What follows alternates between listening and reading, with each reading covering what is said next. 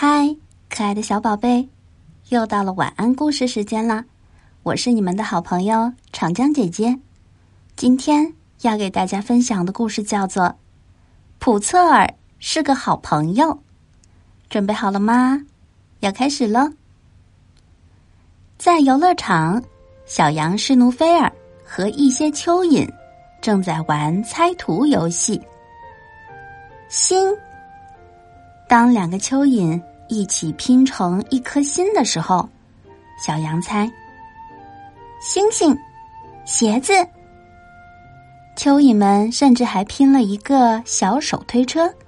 施努菲尔忍不住笑了。突然，他听到了嘎嘎的声音，“快藏起来！”施努菲尔小声说。蚯蚓们很快爬走了，大部分的蚯蚓都钻进土里不见了。可是有两个藏到了施努菲尔之前放在地上的苹果里。倒霉乌鸦普策尔飞了过来，“嗨，施努菲尔！”他嘎嘎的说，然后看到了苹果。“哦，我们可以一起分吃你的苹果吗？我好饿呀！”小羊摇摇头说，“不可以。”普策尔惊讶的看着他说。可是我们一直都分着吃啊！施努菲尔缓缓点了下头，然后说：“这次不可以。”倒霉乌鸦非常伤心。小羊看到后说：“我的朋友在里面呢。”普茨尔歪着头问：“在苹果里？”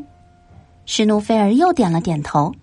普茨尔笑了：“哎呀，小蚯蚓。”他温柔的啄了一下施努菲尔的羊毛，说：“嗨，施努菲尔，我不会吃掉你的朋友的。”施努菲尔吃惊的看着他问：“真的不会？”普策竖起羽毛说：“永远不会。”他想了一下，又问：“可是他们不能钻到土里吗？然后我们再吃掉苹果？”小羊这时也笑了。他很快让小蚯蚓们离开了，然后把苹果分成两半儿。你是个好朋友，施努菲尔说。普策只是点点头，因为他嘴里塞满了苹果。好啦，小朋友们，你最好的朋友叫什么名字呢？故事讲完了，拜拜。